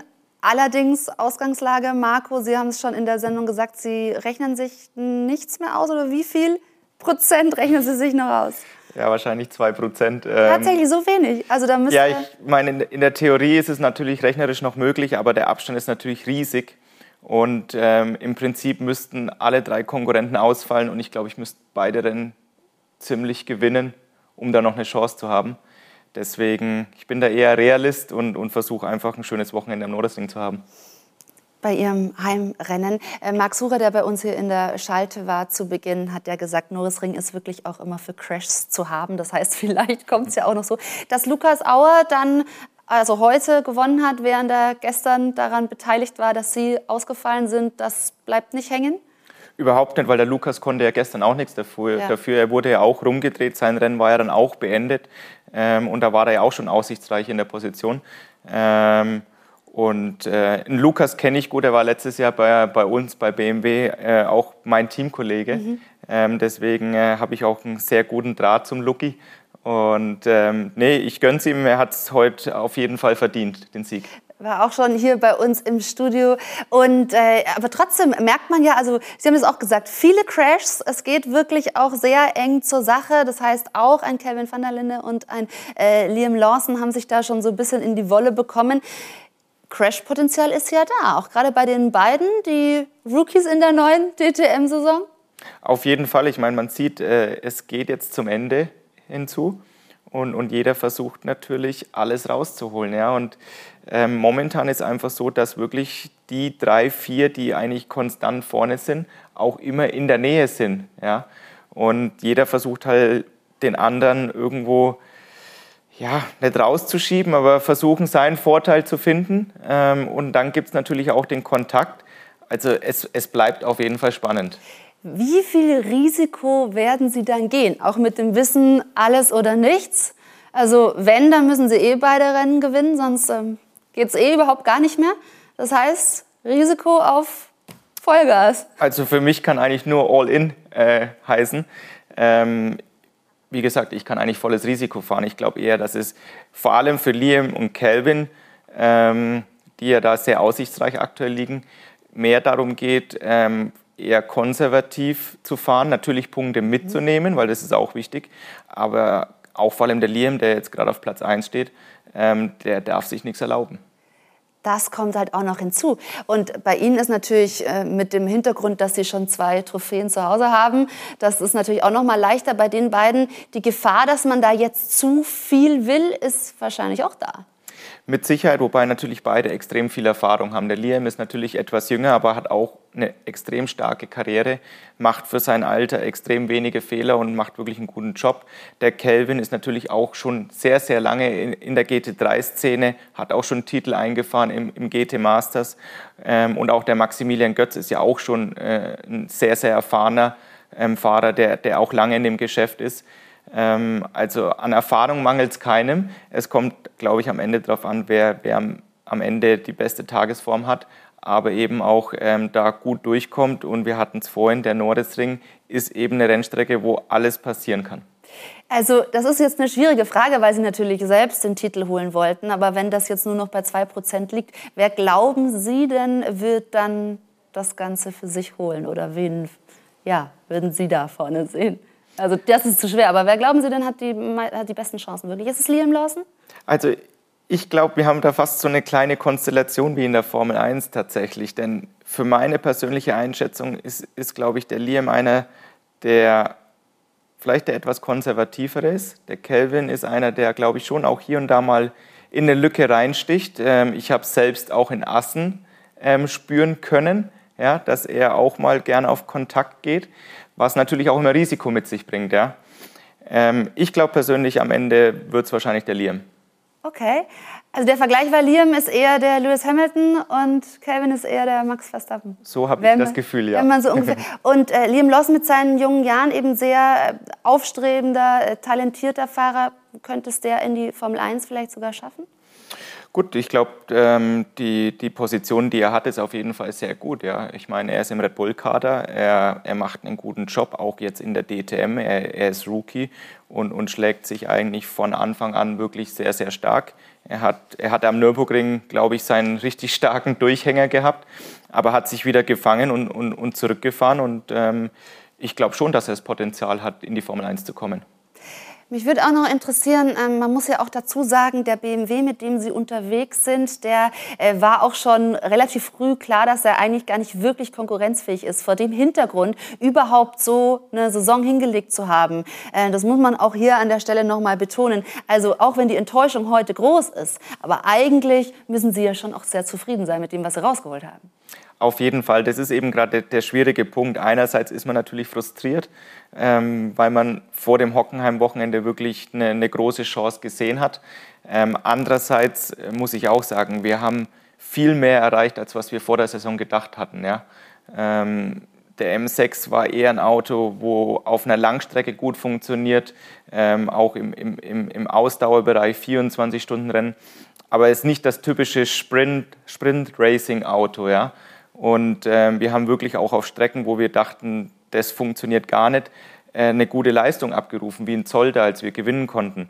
Ähm, deswegen für mich die Saison wirklich deutlich besser als erwartet. Aber klar, wenn du dann in der Lage bist, ähm, dann packt dich auch der Ehrgeiz die letzten vier Rennen und du willst da irgendwie mitkämpfen und dann ist natürlich auch ein bisschen Frustration schon dabei. Das ist absolut nachvollziehbar und wir wollen uns jetzt aber auch noch ein bisschen mehr mit der Person Marco Wittmann befassen und vor allem mit dem, was sie schon erreicht haben. Das Wochenende am Hockenheimring war eines zum Vergessen für Marco Wittmann. Auf Rang 2 in der DTM-Wertung kam der BMW-Pilot zum vorletzten Lauf der Saison. Doch schon am Samstag Sand im Getriebe. Die Balance of Performance stimmte einfach vorne und hinten nicht. Das Aus beim ersten Rennen. Und auch am Sonntag ging der erfahrene Mann vom Team Walkenhorst leer aus. Bitter für den zweimaligen DTM-Champion. Wittmann ist ein echter Haudegen in der DTM. Mit 31 Jahren geht der gebürtige Vierter in seine neunte Saison und blieb BMW dabei immer treu. Bereits in seinem ersten Jahr, bei seinem dritten Rennen überhaupt, fuhr Wittmann in Spielberg aufs Podium. Ein Jahr später dann schon die Krönung für den sympathischen Franken. Nach vier Siegen 2014 wird Wittmann zum ersten Mal DTM-Champion. Mit 50 Punkten Vorsprung auf Legende Matthias Ekström.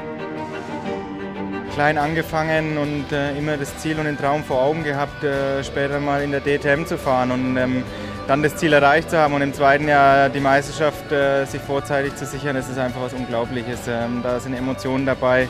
Man hat mich auch mal mit, mit Tränen gesehen nun und das sind einfach unglaublich tolle Momente. Nach einem schwachen Jahr als Titelverteidiger schlägt Wittmann 2016 zurück. Doch dieses Mal ist es ein enger, ein packender Fight um die Meisterschaft. Mit dem Schweizer Eduardo Mortara fightet der BMW-Pilot um jeden Punkt. Nach drei Saisonsiegen reichen ihm beim letzten Lauf auf dem Hockenheimring Rang 2 und 4 für den erneuten Titel. Nur vier Punkte beträgt am Ende sein Polster auf Mortara. Einfach mega. Ich meine, ein unbeschreibliches Gefühl zum zweiten Mal Meister. Es ist einfach der Wahnsinn. Es war extrem eng, es war extrem spannend bis zum letzten Rennen und ähm, ja, jetzt Meister zu sein ist einfach ein super tolles Gefühl. Der zweimalige Champion danach weiter unter den Top-Piloten im Feld, aber nicht mehr ganz vorne in der Meisterschaft. 2020 wird Wittmann in der verkürzten Corona-Saison nur noch Neunter, der sportliche Tiefpunkt. Doch in diesem Jahr kommt er besser und lockerer zurück. Für das neue Team Walkenhorst gewinnt Wittmann je einen Lauf in Zolder und Assen, nach zwei Jahren ohne Laufsieg. Er gibt nie auf, auch wenn seine Chancen auf die Meisterschaft nach dem Wochenende am Hockenheimring nur noch theoretischer Natur sind. Aber Wittmann wäre nicht Wittmann, wenn er nicht auch an diese Chance noch glauben würde. angeschaut und gesagt, es ist schon Weichen her, diese schönen Tränenbilder, aber schon immer auch noch eine tolle Geschichte, vor allem weil sie in der DTM echt, ich würde sagen, einen Blitzstart hingelegt haben. Also ziemlich schnell den ersten Sieg geholt und dann gleich in der zweiten Saison den Titel. Also wahrscheinlich gerne blicken Sie daran zurück, oder? Auf jeden Fall. Das war, für mich war es überhaupt schon ein Traum, in die DTM zu kommen. Ähm, dann dort relativ stark schon eingeschlagen in der ersten Saison, in der Rookie-Saison, im dritten Rennen schon auf dem Podium gestanden. Ähm, und äh, dann ging es in die zweite Saison und tatsächlich war das so ein bisschen verrückt, weil wir wirklich bei allen Testfahrten vorab, die auch von, von der DTM stattgefunden hatten, überlegen waren. Ja, wir waren ständig auf Platz 1 und wir haben irgendwie dem, wir haben das irgendwie nicht glauben können, dass das alles so, so funktioniert. Ja, aber dann auch direkt erste Rennen gewinnen können. Und, und die ganze Saison 2014 war wirklich so speziell, so stark. Und ich hatte ja dann, glaube ich, zwei oder drei Rennen vor Schluss schon äh, vorzeitig den Titel ähm, einfahren können. Also es war eine richtig starke Saison, sehr speziell ähm, und natürlich äh, mit extrem viel Glücksgefühlen, ja, wenn du deinen ersten Titel in so einer Serie einfährst im zweiten Jahr. Sehr schön. Vor allem, ähm, da kam dann eben da schon viel zusammen, dass Sie sagen, eigentlich lief das relativ reibungslos. Aber Sie haben es ja dann nochmal bestätigt, 2016 und wurden der jüngste Doppelchampion in der DTM. Wie ist das gelungen? Ich würde sagen, 2016 war deutlich schwieriger. Ich glaube, man hat es im Beitrag gesehen. Es war wirklich äh, ein Rad-an-Rad-Duell mit Edo Motara. Ähm, und, und, der Titelkampf wurde tatsächlich beim aller, allerletzten Rennen in Hockenheim beim Finale entschieden. Ähm, und ich glaube, man hat es gesagt, vier Punkte war am Ende der Unterschied. Ähm, also der Edo hat es mir nicht leicht gemacht in dem Jahr. Ähm, aber das war natürlich die Herausforderung und am Ende ist dann natürlich so ein Titel vielleicht auch noch mal fast mehr wert als der erste, weil es, sage ich mal, eine Bestätigung ist und weil eben der, der Zweikampf mit Edo so extrem stark war. Wie würden Sie die Jahre danach bewerten? Ja, man versucht natürlich dann jedes Jahr reinzugehen und versuchen, den, den dritten Titel irgendwie anzuvisieren. Ähm, wir waren auch hier und da wirklich nah dran. Ähm, aber es sollte einfach nicht sein. Ja? Ähm, wir hatten ein Jahr dabei, wo wir im Prinzip auch äh, ein, ein, Rennen hatten, wo wir disqualifiziert wurden und letztlich dadurch den, den, den, dritten Titel nicht holen konnten. Wir hatten aber auch Jahre dabei, wo wir auch vom, vom Material nicht konkurrenzfähig waren. Ähm, das war die Zeit, wo Audi, vor allem mit René Rast, extrem Rast. stark war, ähm, wo wir da auch im Hintertreffen waren. Aber gut, solche Jahre machen dich nur stärker. Du, musst, du kannst nicht immer nur gewinnen, du musst auch ähm, verlieren können. Ähm, und ich glaube, das haben wir die letzten Jahre auch teilweise mitnehmen müssen. Und in dieser Saison wieder sehr, sehr nah dran gewesen, ähm, den dritten Titel zu holen. Also René Rast hat auch drei. Wäre das auch der Ansporn da, gleich zu ziehen mit dem harten Konkurrenten? Ja, klar, sowieso. Ähm, ich meine, es war, war immer mein Ziel, ähm, nach dem zweiten den dritten einzufahren. Wir waren einige Male nah dran, aber letztlich hat es eben nicht gereicht und ähm, sicherlich ist es immer noch auf, auf meiner Agenda, das zu schaffen. Ähm, wie gesagt, vorhin schon, ähm, für uns war dieses Jahr das überhaupt nicht das Ziel, äh, um den Titel zu kämpfen, weil wir wussten, mit dem M6 äh, GT3 wird es schwer. Es wird auch ein, äh, ein, ein, Lernprozess für mich, weil es eben den Wechsel auf diese GT3-Fahrzeuge gab. Ähm, daher ist eher mein Fokus dann für nächstes Jahr, weil wir dann eben auch das neue Fahrzeug, den BMW M4 GT3 bekommen, wo wir uns auch deutlich mehr erhoffen.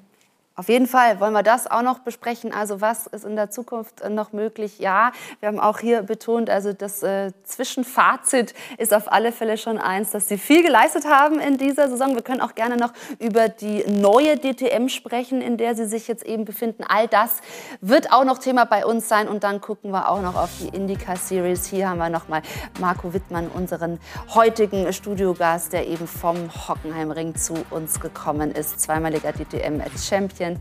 Und hier haben wir Jubelbilder von der IndyCar Series. Da wurde der Meister schon gekürt. Ein Europäer hat das Rennen gemacht. Also alles hier gleich noch bei uns. Bleiben Sie bei uns.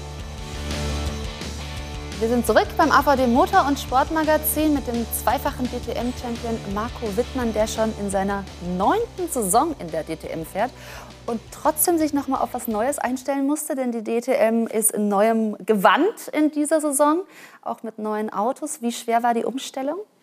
Ich muss sagen, nicht einfach. Ja. Ähm, wir hatten ja die Umstellung von den Fahrzeugen, von den Class One Autos damals ähm, auf die GT3-Fahrzeuge. Und ich glaube, so ging es uns allen DTM-erfahrenen Fahrer. Wir haben uns gefühlt wie Rookies eigentlich, ähm, weil du einfach neue Systeme hattest. Wir haben in den GT3-Fahrzeugen ABS, Traktionskontrolle und wir mussten uns da herantasten, auch ich. Das war am Anfang wirklich eine Umstellung. Hat auch so ein bisschen gedauert, gerade so die ersten ein, zwei Wochenenden, um da wirklich so ein bisschen in Fahrt zu kommen, ähm, das Fahrzeug selbst zu verstehen und auch zu verstehen, wie ich mit diesen ABS und Traktionskontrolle, also mit diesen Fahrhilfen im Prinzip, umzugehen muss. Aber da haben Sie es dann tatsächlich von allen mit der äh, DTM-Erfahrung aus den Class One-Boliden dann noch am besten hinbekommen. Denn man sieht ja jetzt zum Saisonfinale, da sind dann die GT3 erfahrenen Profis dann doch im Vorteil? Also ich würde sagen, vor allem am Anfang der Saison ja. Aber natürlich jetzt einer wie der Kelvin van der Linde oder auch der Maximilian Götz, die sind natürlich viele, viele Jahre im GT3-Sport unterwegs gewesen. Das heißt, die kennen natürlich die Autos in- und auswendig und hatten, glaube ich, da schon einen gewissen Vorteil über uns. Wie muss man das dann einschätzen? Wir haben schon über den BMW gesprochen, der erst in der neuen Saison dann verbessert wird, dann eben äh, die fehlende GT3-Erfahrung, also in der Form, dass man da jetzt schon länger eine Serie gefahren wäre, plus die fahren in ihrem Team alleine. Also waren das eigentlich für diese Saison jetzt denkbar schwierige Aufgaben und Voraussetzungen für Sie? Ja, vielleicht in gewisser Weise, aber ich mag gern Herausforderungen tatsächlich und eben auch mit dem Team zusammen. Ja, wir haben nur ein Auto im Einsatz, das heißt, wir haben keinen Datenvergleich, wir haben kein zweites Auto, wo man vielleicht mal drüber gucken kann oder auch mal in der Fahrzeugabstimmung was probieren kann untereinander. Da waren wir wirklich oder auch ich auf mich alleine gestellt, ähm, aber ich glaube, umso toller ist es, was wir erreicht haben, ja, und was wir aus dem Paket herausgeholt haben, zusammen mit dem Team, mit Team Weikenhorst. Ähm, deswegen bin ich eigentlich ganz happy darüber. Hat sich das dann, wenn Sie eben gerade sagen, also dann allein im Team nicht diesen Datenvergleich zu haben, nicht vielleicht auch noch auf einen Teamkollegen dann irgendwie hoffen, ähm, hat sich das dann als Nachteil erwiesen? Ich glaube, es bringt teilweise Vor- und Nachteile. Der Vorteil ist natürlich, du kannst dich wirklich nur auf das eine Auto fokussieren als Team und konzentrieren, kannst da wirklich deine Marschroute durchgehen, natürlich auch in der Strategie. Ja, du musst nicht überlegen, ähm, wann stoppt das eine Fahrzeug, wann stoppt das andere Fahrzeug. Aber der Nachteil ist natürlich, wenn du vielleicht im, in den Trainingssitzungen mal äh, hinterher bist oder nicht ganz bei der Musik bist, dann hast du natürlich keinen Vergleich. Das heißt, du musst irgendwie selbst deinen Weg finden und das kann natürlich dann auch manchmal der Nachteil sein. Jetzt wollen wir dann eben, weil Sie angekündigt haben, also in der nächsten Saison könnte der BMW dann wirklich ein ganz anderer konkurrenzfähiger Kandidat sein. Was erwarten Sie da? Also ich glaube deutlich mehr. Ähm, wir haben ja ab nächsten Jahr in, in der BMW-Reihe dann den M4 als GT3-Fahrzeug. Ähm, die Freude ist extrem groß. Das Auto ist gerade immer noch in der Test- und Entwicklungsphase. Ich selbst durfte das Auto auch schon fahren. Ja? Und ähm, du siehst natürlich deutliche Fortschritte. Der M6 ist einfach so ein bisschen ins, äh, in die Jahre gekommen. Viele nennen ihn die, diese Badewanne oder die Badewanne. ähm, weil er natürlich extrem groß ist, diesen langen Radstand auch hat und, und nicht das wendigste Auto ist. Aber ich muss sagen, ich freue mich auf den M4, ich freue mich auf das nächste Jahr, weil die Tests, die wir bisher hatten, sind sehr, sehr zuversichtlich. Das heißt, Sie haben ja gesagt, der dritte Titel ist unbedingt noch das große Ziel. Rechnen Sie das dann oder erwarten Sie das dann für die kommende Saison? Ist zumindest das Ziel, wie es natürlich dann läuft und, und äh, wie man dann in die Saison startet, das ist natürlich abzuwarten. Aber, aber sicherlich ist es etwas, was immer auf, auf meiner Liste ist. Ähm, wenn du weißt, du hast ein Material, wo du auch wirklich was erreichen kannst, dann, dann hat man das auf jeden Fall auf dem Schirm. Also da ist doch schon vieles in Aussicht dann für die kommende Saison, aber die diesjährige läuft ja noch. Ein Rennwochenende gibt es noch, das große, wir haben im Beitrag gehört, Finale Furioso, also das Saisonfinale am Norrisring. Und das ist ausgerechnet Ihr Heimrennen. Aus Nürnberg kommen Sie. Mit welcher Stimmung fahren Sie da jetzt hin? Äh, aus Fürth, Entschuldigung, habe ich Nürnberg gesagt? Meine Güte, das darf mir natürlich nicht unterlaufen. Der Fürth-Nürnberg ist manchmal ein bisschen Fürth schwierig. Nürnberg, also das ist mir auch klar. Aus Fürth, ja. Nee, die Freude ist auf jeden Fall riesig. Ähm, vor allem ist es in dem Sinne ein Highlight, weil es das erste Mal ist, dass es ein Saisonfinale ist. Der Nordesring findet ja üblicherweise im Juni oder Juli statt. Aufgrund der ganzen Corona-Pandemie musste man das Ganze nach hinten schieben und hat dann auch von Hockenheim die Freistellung bekommen, dass der Nordesring das Finale wird, einmalig, was auch super tolle Aktion vom Hockenheim ist. Und ähm, wir freuen uns alle richtig darauf, sowohl die Veranstalter als auch natürlich ich, weil es immer ein Spektakel ist. Es ist der einzige Stadtkurs im Rennkalender der DTM. Ähm, es ist natürlich mein Heimrennen.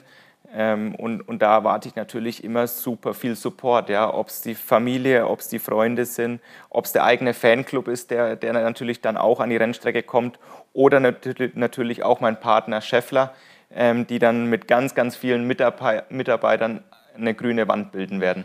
Also tatsächlich, so wie man sich das von Max Verstappen in Sandford vorstellen konnte, ist das so die kleinere Variante dann für Sie am Norrisring. So könnte man sich vorstellen, nur dass beim Max alles in Orange ist, bei mir ist alles in Grün. Genau, den Unterschied gibt es natürlich auch noch. Aber ist das dann in der Regel eigentlich mehr Druck? Oder ich meine, Sie sagten auch, Sie wollen eigentlich jetzt genießen und da, wenn es geht, noch, ja, vielleicht noch ein schönes Rennergebnis einfahren, aber vor allem eben dieses Saisonfinale genießen. Aber wenn so viele dabei sind, erhöht das den Druck? Überhaupt nicht, das spornt eher an. Also es ist wirklich eine Zusatzmotivation, wenn du einfach weißt, du hast das ganze Publikum hinter dir stehen, du hast den Support. Ähm, das macht mega viel Spaß und du merkst natürlich dann auch die Resonanz, ja, ob bei den Autogrammstunden, ob auf den Tribünen. Ich mache dann auch üblicherweise so Aktionen, wo ich Caps in die Menge schmeiß ähm, für die Fans, für die Zuschauer. Und, und dann kriegst du natürlich das direkte Feedback von den Leuten, die sich freuen und, und das gibt einfach diesen extra Push dann. Und jetzt stelle man sich vor, Sie wären noch in der aussichtsreichen Position wie vor dem Hockenheim-Wochenende. Ist das jetzt besonders enttäuschend, weil Sie merken, das wäre halt auch noch am Norrisring zu Hause, da Champion zu werden? Das wäre es halt gewesen? Ja, das wäre natürlich... natürlich noch. Sie haben gesagt, also wir wollen natürlich festhalten, das ist ja theoretisch auch noch möglich, nur die Chancen sind so gering geworden. Richtig, ich meine, das wäre natürlich das ultimative Ziel. Aber ich habe es vorhin erwähnt, ich glaube, ich würde, ich gehe einfach in das Wochenende relativ relaxed, versuche wirklich äh, ein, ein, gutes Wochenende zu holen. Und wenn es vielleicht mit einem Podium oder vielleicht sogar mit einem Sieg beim Heimrennen ähm, klappen würde, wäre das natürlich auch für mich ein Highlight. Also wir wünschen natürlich an dieser Stelle schon mal, dass Sie das maximal genießen können, dieses letzte Rennwochenende, auch wenn Sie sich es natürlich sportlich anders vorgestellt haben. Das ist klar. Gibt es denn, weil wir gleich auf die IndyCar Series äh, zu sprechen kommen wollen, auch noch darüber hinaus eine Serie, die Sie, Sie sind natürlich jetzt ganz verbunden mit der DTM über viele Jahre, aber sonst noch was, was Sie reizen würde? Oh, was heißt reizen? Ich meine, äh, ich bin ja doch jetzt schon viele Jahre im Motorsport und ähm, für mich tatsächlich war das auch schon dieses Jahr ein gewisser Reiz, auch zu zeigen, dass ich auch die Umstellung schaffe auf die GT3-Fahrzeuge und auch mich dort neu beweisen kann und muss, ähm, was mir, glaube ich, auch dieses Jahr schon gelungen ist. Also für mich ist es auch tatsächlich ein Ansporn, ein Reiz. Ähm, und man versucht natürlich da immer weiterzugehen, weiterzumachen ähm, auch in, in verschiedensten Konstellationen oder Rennserien. Ja. Ich fahre ja auch unter anderem beim 24-Stunden-Rennen am Nürburgring. Mhm. Ähm, dieses Jahr dort Zweiter geworden. Da fehlt mir auch in meiner, in meiner Vita noch der Gesamtsieg. Das sind natürlich solche Ansporne, die man auf jeden Fall noch hat. Aber letztendlich diese Formel 1, wir hatten es kurz angesprochen, ähm, da spielen so viele Faktoren eine Rolle, dass man da irgendwie im Formelsport eine weitere oder Karriereleiter steigen kann. Da sagen Sie, das ist okay, ich habe meine Serie für mich gefunden. Richtig, ich meine, klar, als ich angefangen hatte im Kartsport oder ich komme ja auch aus dem Formelsport, ich habe ja auch den Weg Formelsport eingeschlagen, dann ist natürlich schon irgendwo das, das Endziel Formel 1. Ähm, aber es, es hat halt eben aus verschiedensten Faktoren nicht funktioniert. Und ich glaube, ich bin ein Mensch, der dann halt wirklich Realist ist und guckt, wo geht der Weg hin, was ist möglich, was kann man erreichen.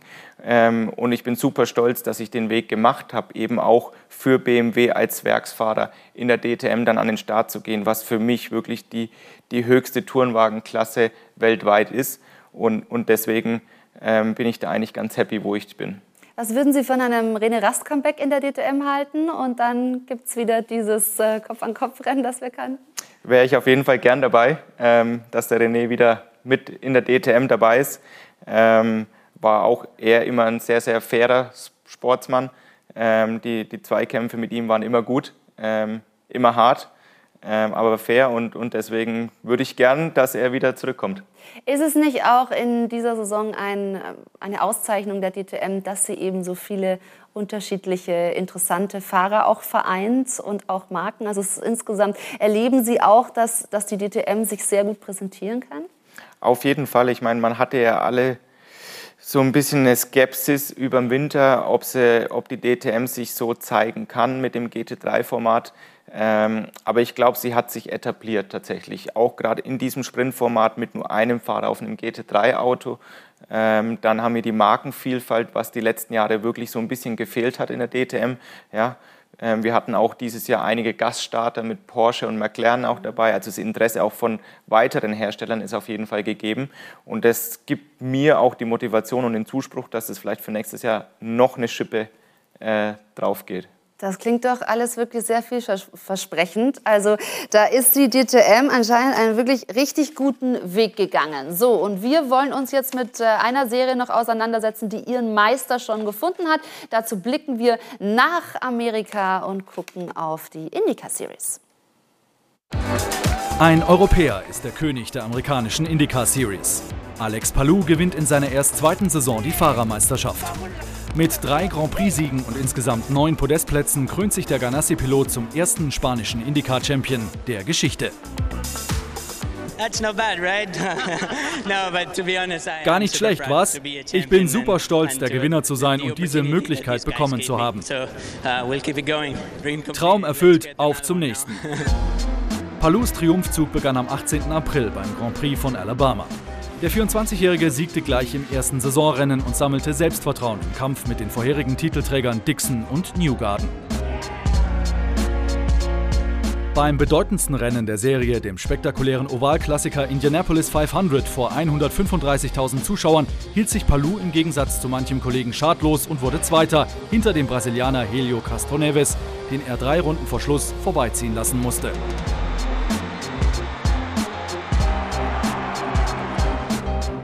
Sein Meisterstück machte der Ganassi-Pilot beim letzten Rennen in Long Beach. Platz 11 hätte ihm schon gereicht für den Titel, Platz 4 wurde es zum Saisonabschluss. Der Lohn für die harte Arbeit einer perfekten Saison. Mein Gott, was für ein Rennen, was für ein Jahr, was für eine Saison. Dieses Team ist unglaublich. Ich bin super stolz, ein Teil davon zu sein. Doch auch noch weitere Europäer drückten der US-Rennserie ihren Stempel auf. Der Niederländer Rinus VK siegte beim GMA Grand Prix. Palus Teamkollege, der Schwede Markus Eriksen, entschied gleich zwei Rennen für sich. Und der ehemalige Formel-1-Fahrer Romain Grosjean aus Frankreich erreichte in seiner ersten IndyCar-Saison auf Anhieb dreimal einen Podestplatz. Die Hochburg des US-amerikanischen Motorsports dominierten in diesem Jahr also die Europäer. Das ist interessant, dass die Europäer da den Ton angeben in dieser Saison in Amerika. Äh, welchen Bezug haben Sie so zur Indica Series oder zu amerikanischen Serien? Verfolgen Sie das auch gerne?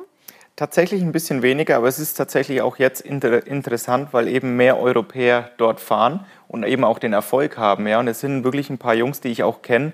Äh, Markus Eriksen zum Beispiel, Felix Rosenquist in der, in der Vergangenheit, Roman Grosjean kennt man natürlich aus der Formel 1.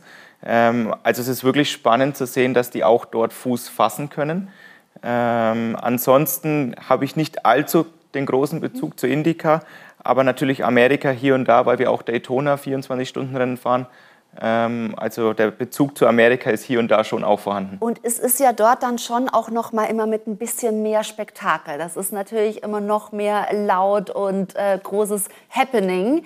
Ähm, das macht wahrscheinlich dann auch ein bisschen den Unterschied und den Reiz der amerikanischen Serien dann aus. Sicherlich, man sieht ganz klar, dass, dass der Sport anders ausgetragen wird wie bei uns in Europa. Ja? Ähm, man sieht es an den Autos, an den Liveries, an, an den Fahrzeugdesign, aber auch an, an den Rennanzügen, äh, auch an den Merchandise von, von den Fahrern. Ähm, die Fans flippen da auch immer ganz schön aus. Ähm, es ist ein anderes Racing, ähm, aber es ist auf jeden Fall spannend, auch immer diesen Vergleich zu Europa zu sehen tatsächlich. Richtig, und dann natürlich der Oval-Klassiker Indy 500, also was da immer los ist. Das finde ich ist ja schon auch immer spektakulär, weil man das bei uns in der Form halt so auch nicht kennt. Das stimmt. Ähm, Oval ist eine ganz andere Thematik. Ich muss sagen, ich würde es nie machen. Ja, warum? Also ich habe ich hab tatsächlich vor Ovalrennen viel zu viel Respekt. Habe natürlich auch schon viele Unfälle gesehen, die, ähm, die schwerwiegend waren. Auch unter anderem meinem Vorbild Alex Zanardi, der ja auch dort vor vielen Jahren gefahren ist und dort seine Beine verloren hat. Ähm, deswegen habe ich da, ich hätte zu viel Respekt dafür. Das ist interessant, dass Sie als, als Rennfahrer eben sagen, also da gibt es dann schon nochmal eine andere Ebene. Das traue ich mir nicht zu, weil man als Rennfahrer natürlich schon äh, eine hohe oder eine niedrige Risikoschwelle hat. Ne? Also äh, ja. interessant. Aber was würden Sie sagen, ist dann genau dann nochmal der Unterschied, dass das Oval das Ganze schwieriger und gefährlicher macht? Gut, das sind einfach auch die Geschwindigkeiten. Ne? Du hast im Oval Geschwindigkeiten, die sind extrem hoch. Ähm, die Unfallgefahr ist natürlich dann dementsprechend auch hoch. Sobald du eine kleine minimale Berührung hast oder auch das Auto verlierst dort im Oval, hast du eigentlich keine Chance, das Auto abzufangen. Ja? Auf der normalen, üblichen Rundstrecke hast du ja schon das, die, die Möglichkeit, das Auto abzufangen oder selbst wenn du es nicht abfangen kannst, dann hast du meist ein Kiesbett oder Reifenstapel, die dich abfangen. Ja, hier hast du eben dann direkt die Leitplanke oder den Fangzaun, wenn, die Autos aufsteigen. Und ähm, das kann dann schon auch mal folgenschwere äh, Nachwirkungen haben. Absolut richtig. Äh, jetzt haben wir besprochen, also die Europäer äh, ja, machen da gerade äh, große Geschichten in Amerika, sind da richtig erfolgreich, machen auf sich aufmerksam. Andersrum, dass die amerikanischen Fahrer hier bei uns für Aufsehen sorgen würden, das ist im Moment nicht der Fall. Formel 1, 2, sieben war es, glaube ich, mit äh, Scott Speed. Genau, habe ich mir aufgeschrieben. Also Vorgänger von Sebastian Vettel. Danach aber nichts mehr. Und in der DTM fährt ein Amerikaner, aber der ist noch nicht in die Punkte gefahren. Ähm, könnten Sie sich da erklären, woran das liegt? Schwer zu sagen. Tatsächlich ist, glaube ich, generell die Bandbreite von den amerikanischen Rennfahrern, die in Europa fahren, so gering, ähm, dass vielleicht auch deswegen noch keiner so richtig Fuß fassen konnte. Ja? Ähm, wie gesagt, Formel 1, der letzte 2007, also ist auch eine lange Zeit her, ähm, war, glaube ich, ein, zwei Jahre in der Formel 1, aber hat eben auch nicht richtig Fuß fassen können. Ähm, es wäre sicherlich wünschenswert, ähm, denn die, Europa schaffen's, die Europäer schaffen es jetzt in Amerika auch Fuß zu fassen. Und natürlich wäre es für uns in Europa natürlich auch interessant, hier und da ein paar Amerikaner zu haben, die, die auch den Erfolg dann feiern können. Genau, dass es in beide Richtungen der Austausch funktioniert. Nico Hülkenberg, der natürlich gerne noch in der Formel 1 gefahren wäre, äh, da wird auch spekuliert, vielleicht zieht es den in die Indica Series. Das würde natürlich dann auch aus deutscher Sicht die Serie noch mal interessanter machen. Auf jeden Fall. Ich meine, wäre wär sicherlich äh, ein Pluspunkt für, für Deutschland und, und natürlich auch für die Serie, wenn ein deutscher Fahrer ähm, dort mit an dem Start ist. Ähm, ich glaube, sicherlich hat er da ähm, große, große Möglichkeiten, wenn er wirklich auch das Interesse bekundet. Denn ich glaube, dass da viele, viele Teams natürlich gucken. Er hat ähm, äh, viel geleistet und, und war auch wirklich ähm, immer, immer stark in seinen Einsätzen. Deswegen kann es schon gut möglich sein. Ja, und sein Romain Grandjean hat ja gezeigt, dass man da wirklich dann auch erfolgreich mitfahren kann. Also Indica Series, da ist der Meister schon gefunden. In der DTM wissen wir es dann am äh, Sonntag. Und jetzt wollen wir dann auch noch auf den Newsflash gucken. Das machen wir aber nach der Werbung. Da geht es um, an, unter anderem um Mike Rockenfeller, der nämlich am Samstag nicht nur aufs Podium gefahren ist, sondern danach auch noch was verkündet hat. Gibt es dann gleich bei uns nach der Werbung. Wir sind nochmal zurück im AVD Motor- und Sportmagazin mit Marco Wittmann, zweifachen DTM-Champion, der heute den langen Abend mit uns verbringt, nachdem er das Wochenende am Hockenheimring war mit der DTM. Und wie versprochen, liebe Zuschauer, haben wir jetzt noch die News des Tages für Sie zusammengefasst im Newsflash. Zeit- und Geldstrafe für Ogier. Bei der Rallye-Weltmeisterschaft in Finnland wurde Sebastian Ogier von den Sportkommissaren zu einer einminütigen Zeitstrafe sowie einer Geldstrafe in Höhe von 800 Euro bestraft. Grund dafür waren TV-Bilder, auf denen zu sehen war, dass der Kinnriemen des 37-Jährigen nicht richtig geschlossen war. Bereits zum zweiten Mal in dieser Saison musste der Toyota-Pilot wegen eines nicht geschlossenen Helmriemens eine Strafe zahlen. Beim ersten dieser Vergehen war eine Geldstrafe von 400 Euro fällig. Freies Alpha-Cockpit bereits vergeben? Alfa Romeo hat als einziges Team in der Formel 1 noch einen Platz frei. Guan Yu Zhao werden bisher die größten Chancen zugesprochen. Aufgrund seiner Erfahrung in der Formel 2, besonders aber wegen einer Mitgift von 30 Millionen Dollar.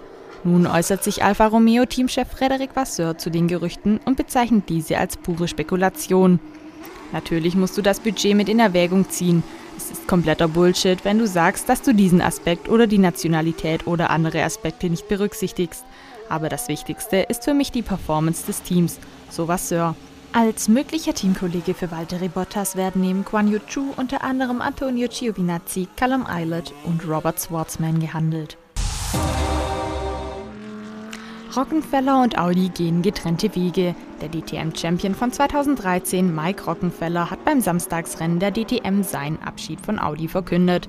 Nach 15 gemeinsamen Jahren lässt der 37-Jährige seine sportliche Zukunft offen. 15 Jahre, das können nicht viele sagen. Aber es hat sich vieles geändert bei Audi, viele Leute sind gewechselt und dort sehe ich meine Zukunft nicht. Ich freue mich auf eine neue Herausforderung. Vielleicht sieht man mich da, vielleicht auch woanders. So der Deutsche zu seinem Abschied. Mit Audi wurde Rockenfeller nicht nur DTM-Sieger, sondern gewann auch die 24 Stunden von Le Mans 2010. Also das war wirklich eine hochinteressante Meldung. Marco, Sie sind jahrelang als Konkurrent im BMW mit Mike Rockenfeller gefahren. Wie haben Sie das aufgefasst? Ja, tatsächlich auch ein bisschen überrascht. Ähm, ich glaube, Mike hat es lang hingehalten und hat es natürlich dann verkündet, als er am Podium am Samstag stand, wo natürlich die Gelegenheit am besten ist für sowas. Ähm, natürlich schade. Ähm, ich kenne ihn als Konkurrent in den neun Jahren, wo ich DTM jetzt fahre. Ähm, hatte mit ihm immer super tolle Zweikämpfe mhm. und tatsächlich in den ganzen neun Jahren mit ihm hatten wir nie einen Zwischenfall, ähm, dass es unfair war, sondern wir zwei sind immer super klargekommen, fair miteinander umgegangen. Deswegen natürlich sehr, sehr schade. Also auch ein Verlust für die DTM, aber er stellt sich wohl noch was anderes vor. Hat er schon irgendwie durchblicken lassen, was seine Aussichten sind? Nicht wirklich. Ich meine, wer den Mike kennt, weiß, dass er auch sehr stark im Langstreckensport und bei den Prototypen unterwegs ist, auch immer wieder Starts in Le Mans oder auch in Amerika, Daytona, 24 Stunden etc. gefahren ist. Ähm, könnte natürlich ein Weg sein für ihn. Vielleicht bleibt auch der DTM erhalten. Es geht ja nur um den um den Abschied bei Audi in erster Linie. Ich würde es begrüßen, wenn er der DTM erhalten bleibt und ich noch einige Jahre gegen ihn kämpfen kann. Aber es wird sich zeigen, wo für ihn die Reise hingeht. Bleiben Sie denn ganz sicher der DTM erhalten? Ist bei Ihnen schon alles geklärt und durch? Noch nicht ganz. Wir sind gerade natürlich in Verhandlungen und, und in Gesprächen für nächstes Jahr. Das heißt, es ist noch nicht so wirklich was spruchreif. Aber der Plan und das Ziel ist natürlich, dass, dass die Reise irgendwo da weitergeht, wo wir jetzt sind vor allem weil Sie so eine gute Saison hingelegt haben. Dafür auch nochmal herzlichen Glückwunsch, auch wenn, und das haben wir hier natürlich besprochen in dieser Sendung, das äh, Rennwochenende jetzt am Hockenheimring Ihnen nicht gut kam. Und somit ist äh, jetzt für das Saisonfinale nur noch eine kleine theoretische Chance für Marco Wittmann da. Aber da sollte man doch nie die Hoffnung verlieren. Wir wünschen auf alle Fälle vom Team noch einen schönen Saisonabschluss bei Ihrem Heimrennen dann am Norrisring. Vielen Dank für den Besuch hier im Studio. Hat sehr viel Spaß gemacht. Danke auch. Und jetzt geht es hier aber mit Motorsport weiter. Die DTM Trophy haben wir im Programm, also unbedingt dranbleiben und das AVD Motor- und Sportmagazin wie immer dann nächsten Sonntag wieder um 21.45 Uhr. Tschüss!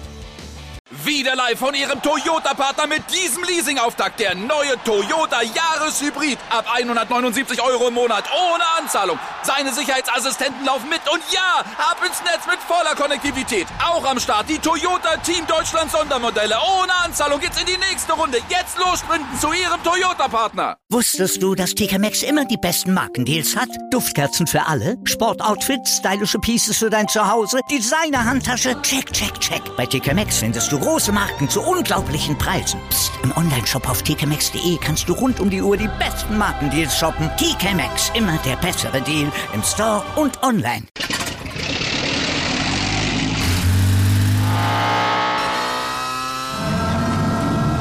Von 0 auf 100. Aral feiert 100 Jahre mit über 100.000 Gewinnen. Zum Beispiel ein Jahr frei tanken. Jetzt ein Dankeschön, rubbellos zu jedem Einkauf. Alle Infos auf aral.de. Aral, alles super.